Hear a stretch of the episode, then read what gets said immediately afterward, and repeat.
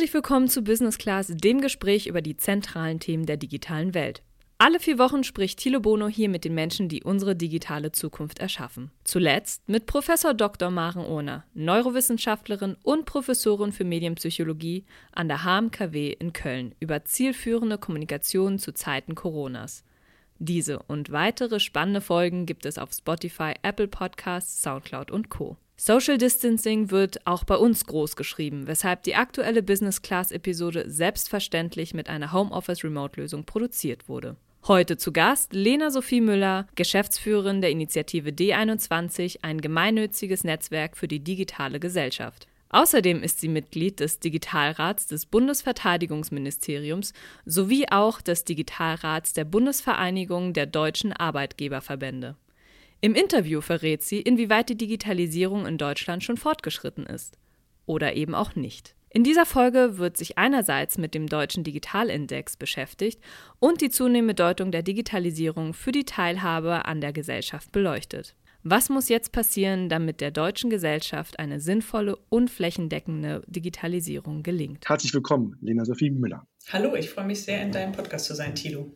Die Kernfrage heute ist, was muss jetzt passieren, damit der deutschen Gesellschaft eine sinnvolle und flächendeckende Digitalisierung gelingt? Und da haben wir natürlich mit äh, Lena einen super Gast, die sich Tag ein, Tag aus mit diesem Thema beschäftigt. Insofern na, vielleicht für unsere Zuschauer, die deine Initiative D21 noch nicht kennen und dich selber, stell dich doch kurz mal vor. Ja, das mache ich sehr gerne. Ähm, ja, ich leite das, äh, die Geschäftsstelle der Initiative D21 hier in Berlin. Wir sind ein kleines Team, äh, acht Leute.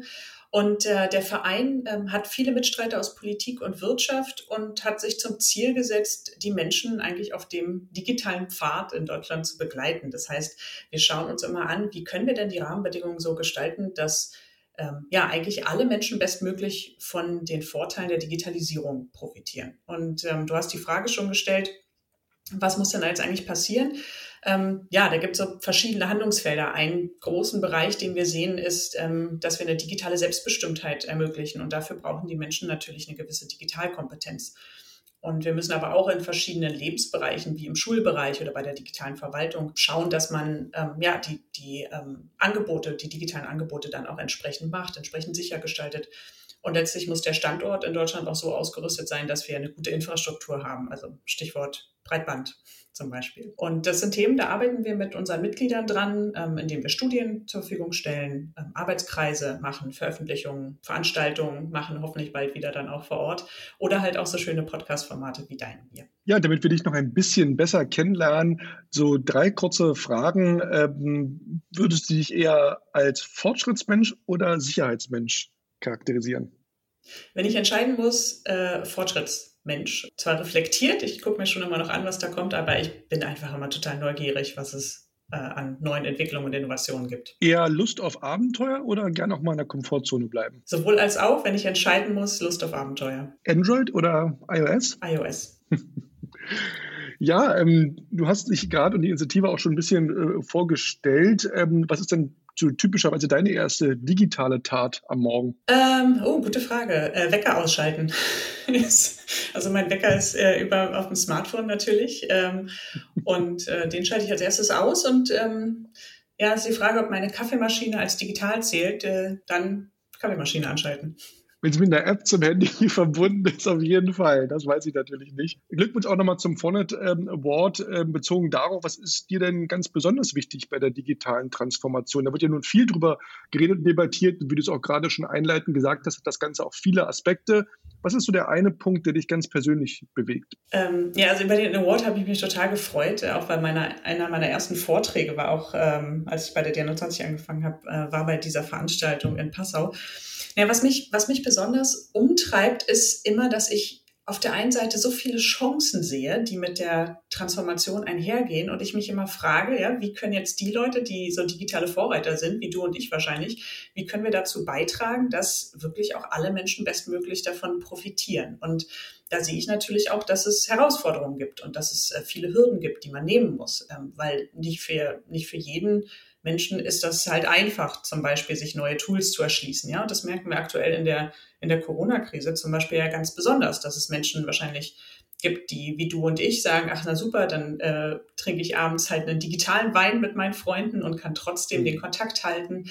und andere, andere Menschen können das nicht. Und da finde ich, ist es auch dann eine Verantwortung von den digitalen Vorreitern ein Stück weit zu schauen, wie kann ich denn die anderen mit an die Hand nehmen, wie kann ich selber dazu beitragen. Nun habt ihr dieses Jahr wieder den D21 Digitalindex vorgestellt. Was sind denn da die drei wichtigsten Erkenntnisse draus? Ach, da ist immer so viel drin, dass es ganz schwierig ist, sich auf drei äh, zu konzentrieren oder zu ja, reduzieren fast. Aber also einmal eine positive Botschaft aus meiner Sicht ist, dass wir in diesem Jahr ähm, so ein bisschen die Menschen haben in die Zukunft blicken lassen. Ja, wohlgemerkt, die Befragung war vor Corona, aber wir haben sie in die Zukunft blicken lassen und sie gefragt, ob sie Chancen mit der Digitalisierung verbinden und in welchen Bereichen. Und das schöne Ergebnis ist, die Menschen sehen da sehr viele Vorteile und auch positive Entwicklungen, die auf sie zukommen in ganz unterschiedlichen Bereichen, sei es ähm, im E-Commerce oder ähm, bei der öffentlichen Verwaltung. Und ähm, das war ein so ein Ergebnis was ich erstmal einen eine positiven Anspruch und Ansporn für uns alle sehe. Ein weiteres Ergebnis, ähm, was jetzt wiederum nicht ganz so erfreulich ist, ist, dass wir uns im vergangenen Jahr stark auf das Thema ja, digitale Spaltung vor dem Hintergrund Bildungsniveau ähm, konzentriert haben und festgestellt haben, da ist eine enorme Spaltung und gerade Menschen mit niedriger Bildung sind deutlich in fast allen Bereichen abgehangen und äh, was die Digitalisierung betrifft. Also seine Smartphone-Kompetenzen, Computerkompetenzen, Internetkompetenzen. Und ähm, ja, das, da sehe ich halt diese Spaltung, das ist ein wichtiges Ergebnis. Und vielleicht als drittes, weil es so ein bisschen auch den Digitalindex allgemein zusammenfasst, ist, ähm, die Gesellschaft ist sehr heterogen. Es gibt nicht den oder die Deutsche, äh, die sich da digital bewegt, sondern wir haben unterschiedliche Nutzertypen. Und da gibt es einige, die ähm, sich die Chancen ähm, zu ihrem persönlichen Vorteil sehr gut erschließen können. Und da gibt es welche, äh, die das nicht können. Ja, Gesellschaft ist heterogen heißt auch, wir brauchen zielgruppenspezifische Maßnahmen, äh, Dienste, Herangehensweisen. Liegt denn diese Komplexität in dem Thema auch daran, dass, du hast gerade Heterogenität unserer Gesellschaft auch angesprochen, dass einfach ähm, wir halt auch ein quasi Flächenstaat sind und dass wir hier in Berlin beispielsweise äh, viele Dinge gar nicht verstehen, wir total in der Bubble sind und alles nur noch digital über die App einkaufen, das Auto bestellen, äh, Ridesharing, ähm, Food Delivery, ähm, also eigentlich alles, das ganze Leben durchdigitalisiert ist. Und auf der anderen Seite es Landstriche gibt, die gerade mal froh sind, wenn sie irgendwie eine Apotheke und den Edeka-Markt äh, sozusagen sagen haben und da eigentlich äh, überhaupt nicht vielleicht sehen oder spüren können, wie wichtig das Thema eigentlich für sie ist. Wie, inwieweit spielt das auch eine Rolle? Das spielt eine total große Rolle. Ich bin ganz dankbar, dass du das angesprochen hast, Thilo, weil ähm, was wir schon versuchen mit dieser Studie zu machen und so ist sie auch aufgesetzt, ist, dass wir genau diese verschiedenen Lebensmodelle, die die Menschen ja immer prägen, ähm, also der ländliche Raum oder ob ich in der Stadt wohne, ja, auch mein Alter oder meine Bildungsstruktur, dass wir genau das abbilden. Ich würde nicht mitgehen, dass wir, dass wir in Berlin Dinge nicht sehen oder dass auf dem Land sozusagen das nicht gesehen wird, sondern es sind unterschiedliche Dinge. Wir gucken einfach auf äh, die Digitalisierung mit unterschiedlichen Perspektiven. Und gerade wenn du Menschen in einer Großstadt hast, dann hast du zum Beispiel den Vorteil, dass du viele Erfahrungen sammeln kannst mit ähm, zum Beispiel Ride-Sharing-Konzepten und äh, deswegen auch die Vorteile vielleicht von einer sehr agilen, flexiblen Mobilität ganz persönlich erfahren kannst.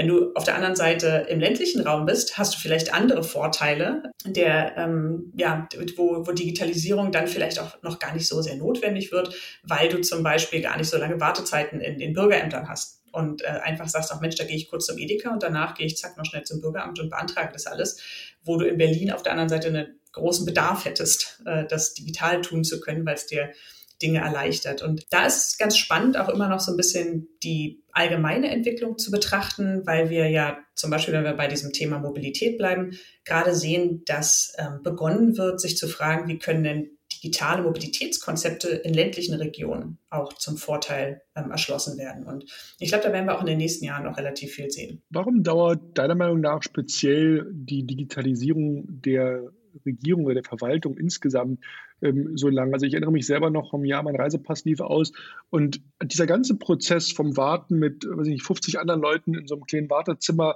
über dieses ganze Abläufe und dann musste da nochmal hin und das Ding abholen und dann hier noch was ausfüllen und da noch zu einer Sprechstunde. Also ich dachte, jeder einzelne dieser Schritte, die ich machen musste, hätte komplett digital erfolgen können. Wir können heute unser Bankkonto online öffnen, die höchst sensibelsten Daten über Videochat, Identifizierung etc. Ähm, machen. Also warum funktioniert es teilweise an so ganz offensichtlichen und simplen Dingen nicht, wo man den Bürgern das Leben eigentlich so viel leichter machen könnte? Und gerade jetzt in Zeiten von Corona, wo wir ja auch nicht so in Kontakt kommen sollen mit anderen ähm, Leuten, wo es ja auch Leute gibt, die einfach auch nicht so mobil sind, wo man an ältere Leute denkt, Kranke etc.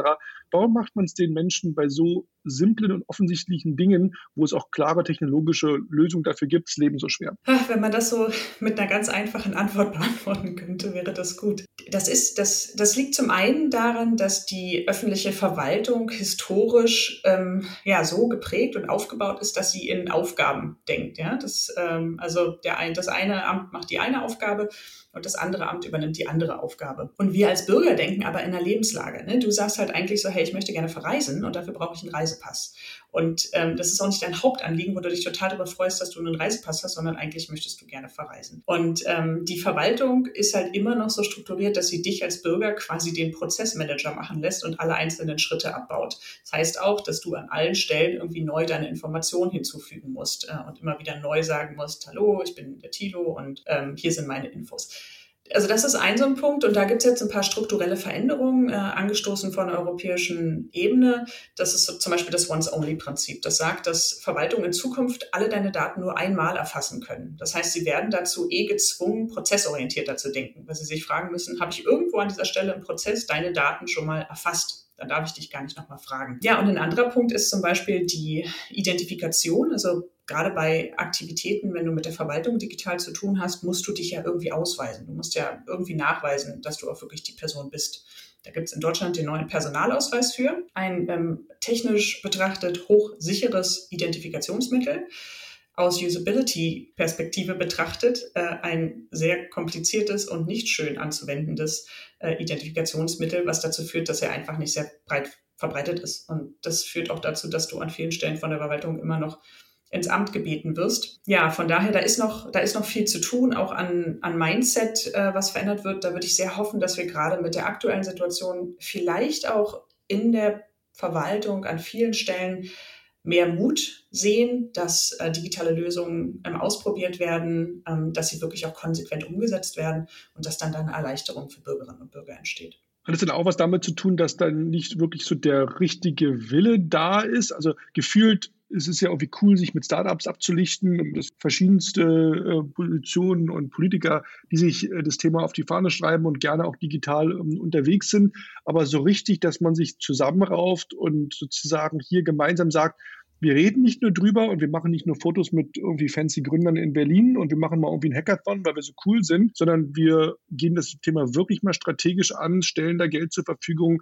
und gehen da wirklich einmal komplett ähm, alle Themen, die letztendlich alle Touchpoints, wie man in der digitalen Welt sagen wollte, mit dem Bürger durch und machen das als klares Ziel, also man sieht ja jetzt in der Corona-Krise, wie schnell auf einmal dann, wo ein Wille ist, auch dann Dinge bewegt werden können, entschieden werden können, Mittel bereitgestellt werden können.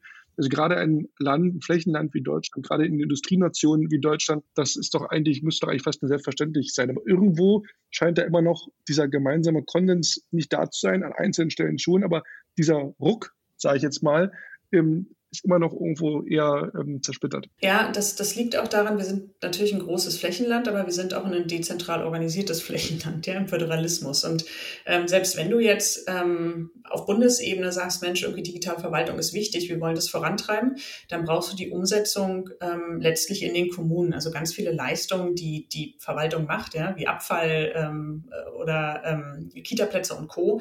Das sind alles Themen, die auf kommunaler Ebene passieren. Und dann hast du an manchen manchen Stellen so Hürden, die äh, gesetzlich noch bestimmten Themen entgegenstehen. Das hatten wir zum Beispiel im Bereich der Telemedizin, dass da einfach einfach die gesetzliche ähm, Grundlage fehlte, zum Beispiel elektronisch ein Rezept auszustellen oder dass überhaupt erlaubt wurde, dass Ärzte auch auf digitalen Weg eine. Was selbst in Frankreich funktioniert, ne?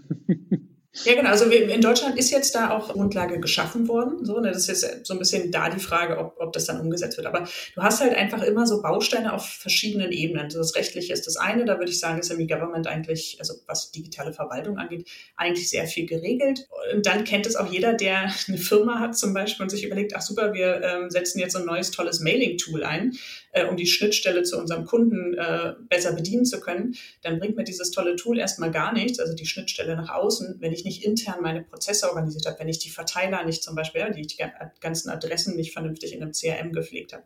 Und dieses ganze Backoffice, das ist bei der Verwaltung an vielen Stellen, auch auf den kommunalen Ebenen, sind die Prozesse einfach noch nicht ähm, digitalisiert oder Register liegen noch nicht digital vor. Und deswegen gibt es da immer wieder noch viele Hürden. Ähm, ja, und das ging einfach in der Vergangenheit nicht schnell genug. Wir sehen jetzt, ja, es müsste aber sehr viel schneller gehen, weil die Verwaltung natürlich auch systemkritisch ist. Und auf der anderen Seite, das würde ich vielleicht in diesem Podcast auch noch sagen, sehen wir ja auch gerade, dass vieles dann doch sehr gut funktioniert, weil die Verwaltung an sich schon, was jetzt die analogen Prozesse angeht, sehr stabile Prozesse hat. Schauen wir uns zum Beispiel die ganzen Sonderhilfen an. Ähm, die sind in einigen Bundesländern wirklich in, in Rekordschnelligkeit äh, gezahlt worden und die Anträge bearbeitet worden. Also da muss man auch nochmal sozusagen einen positiven äh, Aspekt mit hinzufügen mit einer entsprechenden Fehlerquote, wie man in Berlin ja gesehen hat. Aber klar, also es hat auf jeden Fall sehr schnell äh, geklappt, inklusive digitalem Warten, wie ich gelernt habe. Also ich habe selber nicht in Anspruch genommen, aber habe das von vielen Freunden und Bekannten ja. gehört. Dass, äh, äh, aber toll, dass es überhaupt digital abgebildet worden ist. Sicherlich auch ein großes Learning was da implementiert wurde. Der Digitalindex zeigt ja quasi auch auf, dass knapp 40 Prozent der Berufstätigen quasi neue Jobchancen sozusagen sehen in der Digitalisierung. Fast aber ebenso viele fühlen sich quasi zunehmend aber auch unter Druck gesetzt. Und das ist ja ein bisschen das Thema, was du früher noch ansprachst, diesen Spagat zu schaffen. Wie schaffen wir es irgendwo alle auch mitzunehmen? Und auch Technologieunternehmen sind ja zunehmend um, unter Druck, speziell auch beäugt von der Politik, diesen Spagat Technologie und Gesellschaft zusammenzubringen. Auf der einen Seite den Gründer, der tolle neue Ideen hat, die Blockchain vorwärts bringen will, alles digitalisieren möchte, äh, eine tolle technologische äh, Errungenschaft, Erfindung äh, macht, ähm, neue Lösungen auf den Markt bringt. Auf der anderen Seite aber auch den normalen Bürger, die Gesellschaft auf diesem Weg mitzunehmen und ihn sozusagen an der Hand zu nehmen und sozusagen da zusammenzuführen, diese beiden Welten. Ähm, das, da scheint immer noch ein so großer Gap zu sein und immer noch der Spagat ähm, unendlich groß. Ja, stimme ich zu. Also ist, stimme ich zu, ist ein Thema und der wird natürlich, dieser Spagat wird schwieriger mit allen tollen neuen Innovationen, ähm, die kommen. Ne? Ich sitze ja zum Beispiel auch in der Enquete-Kommission Künstliche Intelligenz im, im, Deutschen Bundestag und alle Technologien äh, rum, rund um künstliche Intelligenz ermöglichen ja Unternehmen an ganz vielen Stellen andere Services anzubieten, ähm, sich neue Innovationsbereiche zu erschließen, äh, Services sehr viel besser zu machen, ja? bessere Diagnosen zu machen und Co. Und auf der anderen Seite sind das natürlich auch äh, sehr datenintensive Prozesse und, äh, und sie verändern an ganz vielen Stellen, wie wir zum Beispiel auch mit Maschinen oder mit Systemen interagieren. Das heißt, in diesem ganzen Entwicklungsprozess geht ja auch einher, dass äh, Unternehmen und auch Politik, die dann sozusagen diesen Prozess begleitet, immer wieder schauen müssen, was ist denn meine digitale Verantwortung, meine digitale Unternehmensverantwortung, wenn ich das so gestalte? Sollte ich wirklich alles ähm, ausprobieren, machen, was technisch möglich ist?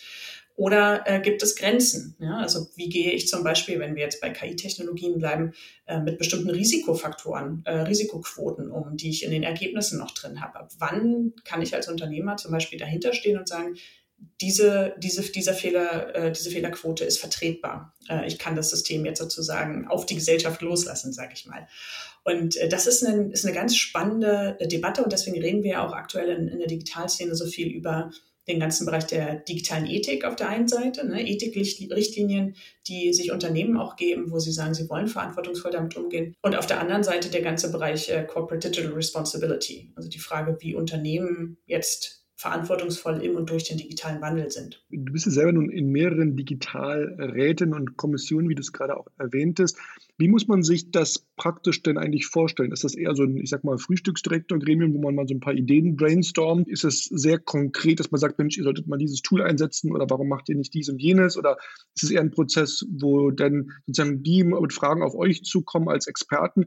Wie muss man sich das eigentlich vorstellen? Oder ist es in all diesen drei ähm, Gremien, wo du jetzt vertreten bist, doch sehr unterschiedlich? Also ich glaube, das ist auch nochmal interessant, weil man hört immer viel von diesen Gremien und, und Expertenräten, mhm. aber was bringen die konkret dann wirklich auch auf die Straße und wie viel Einfluss hat man da wirklich? Ähm, ja, die, also die Gremien sind unterschiedlich. Ähm, was sie alle gemeinsam haben, ist, dass das Spannende ist, dass da immer eine unterschiedliche Zusammensetzung von sehr spannenden Leuten zusammenkommt, die letztlich eine, eine externe Perspektive einbringen und damit ähm, für wer auch immer diesen Beirat einsetzt, glaube ich, immer ein enormer Mehrwert ist, sozusagen die eigene Bubble zu verlassen und sich so eine Meinung von außen einzuholen. Das Schöne ist, dass man in diesen Räten auch immer die Möglichkeit hat, sehr frei zu denken. Ähm, und ähm, ja, man, man wird ja gerade reingeholt, um die Expertise einzubringen. Und ähm, dann haben sie oft eine thematische Ausrichtung. Also beim, bei der Enquete-Kommission ist es im Titel, das ist das, der ganze Themenkomplex um, um künstliche Intelligenz. Beim BDA ist es natürlich all die Veränderungen im Bereich der Arbeitswelt ähm, aus unterschiedlichen Perspektiven, welche Kompetenzen man benötigt, welche rechtlichen Anpassungen da sind, wie man sich jetzt Innovationspfade gut erschließen kann, wie man aber zum Beispiel auch äh, mit diesem Wandel umgeht, dass wir natürlich eine Verlagerung von auf der einen Seite Jobchancen und aber auch Verlierern der Arbeitswelt ähm, haben werden. Das sind da so Themen. Und beim Verteidigungsministerium, äh, da geht es vor allem darum, sich auch zu fragen, wie äh, das Ministerium an sich von der Digitalisierung profitieren kann. Das heißt, wir sind da eigentlich an ganz vielen Stellen auch dabei, uns die Prozesse intern anzuschauen, uns äh, anzuschauen, wie kann das Verteidigungsministerium zum Beispiel ein attraktiver Arbeitgeber in Zukunft sein? Wie sind bestimmte Karrierepfade? Wie kann man bestimmte digitale Dienstleistungen intern einführen, ähm, um letztlich dann auch das Ministerium modern aufzustellen. Ein wichtiges Thema ähm, ist ja jetzt in dem Zusammenhang auch die digitale Bildung. Gerade jetzt in Corona-Zeiten sieht man ja, dass da quasi äh, der Ist-Stand quasi mehr oder weniger zum Zusammenbruch kommt und man quasi die Vorstellung hat, ist jetzt irgendwie das Einscannen äh, von Schulbuchseiten als PDF per E-Mail verschicken, ist das jetzt die Digitalisierung der Schule. Wie können wir denn da im Bereich Bildung zu Gewinnern werden und wie ist da deine persönliche Vorstellung der Smart School von morgen? Ähm, ach, das ist so ein Themenfeld, was mich sehr umtreibt. Was wir aktuell sehen, wenn wir uns den Bereich der Schulen anschauen, sind eigentlich zwei Knackpunkte, die relevant sind. Das eine sind, ist alles die Fragen rund um die individuellen Kompetenzen, ob sowohl die Lehrkräfte zum Beispiel gerade fähig sind, einen guten digitalen Unterricht anzubieten, ja, sich auf diese neuen Konzepte einzulassen und ja, den, trotzdem sozusagen ein, ein Coach, ein, ein Trainer zu sein, obwohl die Schülerinnen und Schüler nicht vor Ort sind. Und auf der anderen Seite ähm, hängt es auch davon den individuellen Kompetenzen der Schülerinnen und Schüler ab, ne? inwiefern sie mit der Situation umgehen können, inwiefern Eltern unterstützen können. Also du hast immer so eine individuelle Komponente da drin. Und dann kommt das Zweite mit rein und das ist dann eher die systembedingte äh, die systembedingten Rahmenbedingungen. Und da siehst du halt zum Beispiel, dass einige Schulen sich früher auf den Weg gemacht haben. Die haben Medienentwicklungspläne, die haben vorher schon digital gearbeitet, die haben schon Plattformen, wo bestimmte Routinen entwickelt sind. Äh, und das heißt, sie haben jetzt die Möglichkeit, den Schülerinnen und Schülern auch die Unterlagen gut zur Verfügung zu stellen. Und ähm, da sehen wir aber gerade einfach eine aktuell enorme digitale Spaltung, die eher gerade aufgeht, ähm, weil du halt nicht mehr diesen gemeinsamen Raum Schule hast. Also wie stelle ich mir das zukünftig vor? den, den Fehler, den ich leider immer noch bei vielen Diskussionen miterlebe, ist, dass man so ein bisschen sagt, naja, wir müssen das Ganze jetzt einfach nur digital machen. Und das ist aus meiner Sicht zu kurz gesprungen, weil du natürlich im Digitalen andere Arbeitsweisen hast und dich an andere äh, Gegebenheiten anpassen musst. Du brauchst andere Konzepte.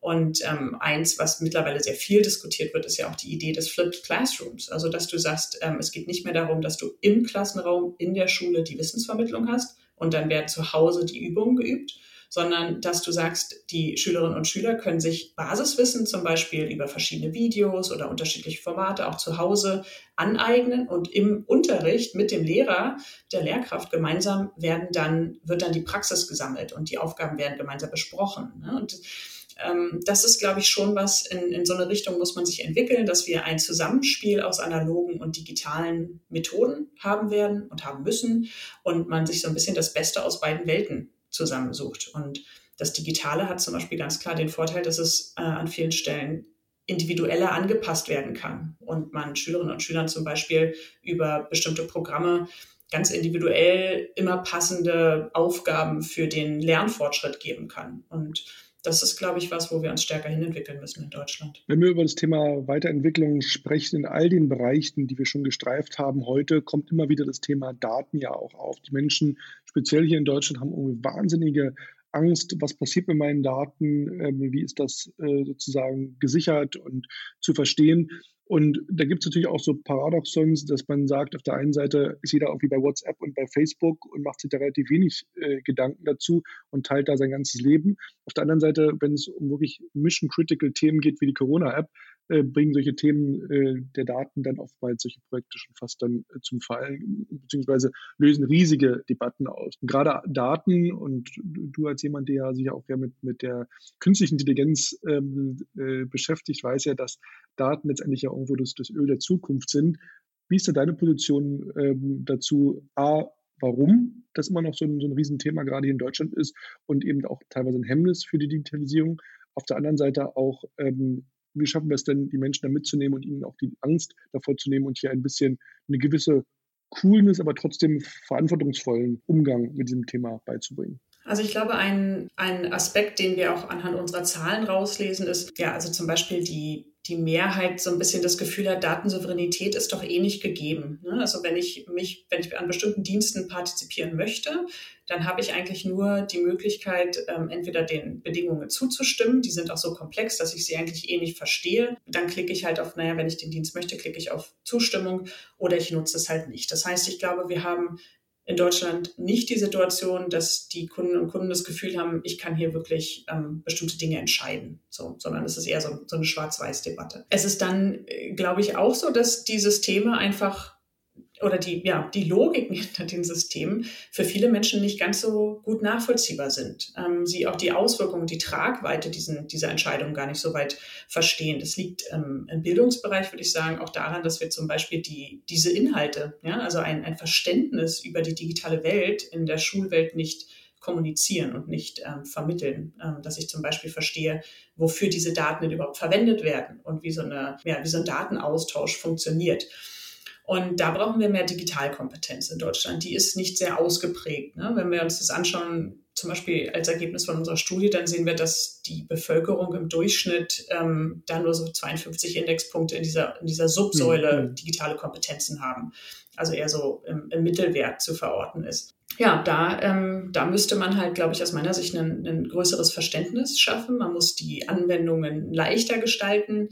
Was wir auch sehen, ist entweder ist es so eine Art Resignation, ne, dass die Leute sagen, ja, dann benutze ich es jetzt halt einfach, weil der Mehrwert überwiegt. Wenn der Nutzen überwiegt, dann ist es den Leuten manchmal egal, was mit den Daten passiert. Und wir müssen ähm, vielleicht auch eher schauen, wo wir dieses, dieses mangelnde Wissen durch vertrauensvolles und verantwortungsvolles Handeln dann ausgleichen und vielleicht als Unternehmen auch ganz bewusst aufzeigen, wo wir mit welchen Daten wie umgehen, so dass Bevölkerung da auch eine Möglichkeit hat, das nachzuvollziehen. Woher kommt das denn deiner Meinung nach, dass die Menschen da eher einem Facebook, ähm, WhatsApp oder anderen Anwendungen vertrauen als dem eigenen Staat, der eigenen Regierung? Ich würde sagen, das ist ganz klar der Nutzen.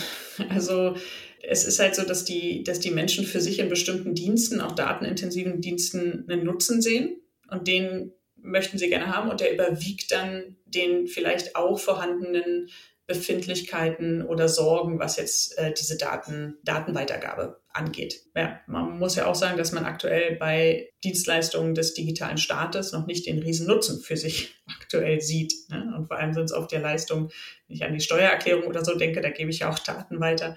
Das ist jetzt nicht, wo ich sagen würde, auch super, da habe ich den riesen Vorteil, sondern das ist ja etwas, was ich tun muss. Das ist ja eine, eine mhm. Pflicht an, an vielen, also für einige zumindest. Ähm, wenn du mal über die digitale Selbstbestimmtheit letztendlich da nachdenkst. Wir machen uns sehr, sehr viel Gedanken, du bist selber dort in der, in der Kommission für das Thema künstliche Intelligenz. Haben wir da die große Gefahr, dass wir wieder sehr viel über Ethik und eben Daten und äh, sehr viel Gedanken im Vorfeld über viele, viele Probleme und mögliche Herausforderungen machen? Das natürlich auch wichtig ist. Auf der anderen Seite aber Amerika und China mhm. da einfach schon 100 Meter weiter sind im Sprint, äh, weil sie einfach mal machen und sozusagen on the fly und nach dem Motto, we cross the bridge when we get there, ist es auch ein kultureller Unterschied. Ja, und auf der anderen Seite finde ich das auch an einigen Stellen immer eine Stärke von Deutschland. Ne? Da, ich weiß nicht, ob wir da vielleicht noch drauf kommen, aber in der Corona, bei der, bei der Debatte rund um die Corona-App hast du ja eine ähnliche Thematik. Ne? Man könnte es jetzt technisch einfach mal machen, aber wir haben halt auch starke Stimmen in Deutschland, die sagen, ah, Obacht, ja, wollen wir diesen Pfad wirklich einschlagen und welchen der möglichen Pfade wollen wir einschlagen? Ähm, ich kann dir die Sorge so ein bisschen nehmen, dass wir da in der Enquete-Kommission uns zu sehr nur sozusagen mit diesen Sorgenthemen beschäftigen würden, sondern wir sind da einfach sehr aufmerksam und wir denken diese Themen immer mit.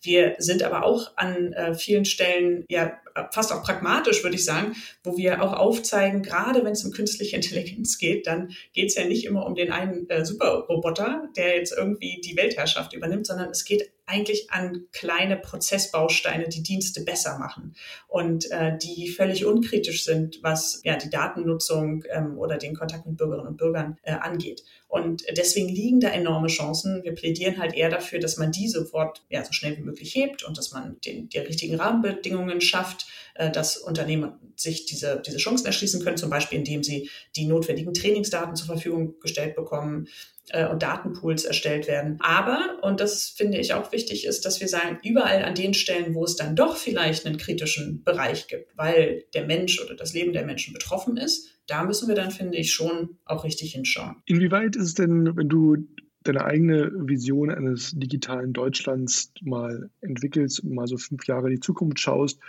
wo würdest du gerne realistisch sehen, wo wir dann stehen und was sagt deine Erfahrung, wo wir stehen werden? Also was ich mir wünschen würde, ist, dass wir einfach mal die, die Grundinfrastruktur schaffen, echt in, in Speed-Tempo auf ein, auf ein modernes Level zu heben, weil alle Dienste, alle äh, Innovationen, die jetzt entstehen, brauchen einfach eine sehr starke, leistungsstarke digitale Infrastruktur. Und die brauchen wir dann halt auch wirklich in allen Regionen in Deutschland, damit überall auch die Möglichkeit für diese neuen Dienste wie Telemedizin und Co. entstehen. Das würde ich mir sehr wünschen und ich würde mir wünschen, dass wir da in fünf Jahren gar nicht mehr darüber diskutieren müssen, sondern dass für alle klar ist, ähm, die, die bestmögliche Bandbreite zum Beispiel zu gewährleisten und die Menschen auch mit dem notwendigen Rüstzeug auszustatten, was aus meiner Sicht zwei Seiten hat. Das eine ist, wir brauchen ja ganz viele kluge digitale Vordenker, die diese ganzen digitalen Innovationen in Deutschland und die Möglichkeiten dann auch in Produkte und Dienstleistungen für eine starke digitale Wirtschaft umsetzen. Und auf der anderen Seite wollen wir ja auch versierte Verbraucherinnen und Verbraucher haben, die diese Dienste alle gerne annehmen und aber auch das Gefühl haben, dass sie sich sicher darin bewegen können. Lena, vielen, vielen Dank. Das waren sehr, sehr interessante Einblicke in eure Arbeit und ich hoffe sehr, dass wir äh, noch lange eure Arbeit mit dem äh, Report und auch sonst eure Initiativen dort äh, begleiten können und dann einfach auch sehen, dass ihr da auch wirklich einen konkreten Push geben könnt. Du hast gerade schon spannende Themen angesprochen, ob das die Infrastruktur ist, ob es die Menschen mitnehmen ist, sowohl im Beruf als auch in der Gesellschaft. Ich glaube, da ist wirklich viel, viel noch zu tun und da hast du uns einen guten Einblick gegeben in deine Gedankenwelt und in eure, in eure Arbeit von eurer Initiative. Insofern danke dafür und wenn unsere Hörer sich noch mehr mit dem Thema Digitalisierung und ähm, der Zukunft beschäftigen möchten, dann sind Sie natürlich wie immer alle vier Wochen herzlich eingeladen, ob auf Spotify, Apple Podcast, Soundcloud, dieser zu hören. Da gibt es zum Beispiel die Tanja Emmerling, die Standortleiterin vom Hightech Gründerfonds, die über die Arbeit dort berichtet, oder Maren Orner, die renommierte Neurowissenschaftlerin und Medienpsychologin, die uns äh, so dort in ihre Gedankenwelt äh, mitnimmt und viele weitere spannende Unternehmer äh, Gründer und Vordenker auch. Insofern herzlichen Dank nochmal, liebe Lena Sophie Müller. Alles Gute für euch und halte bitte weiter die Fahne für die Digitalisierung hoch. Das mache ich sehr gerne. Vielen Dank, Thilo.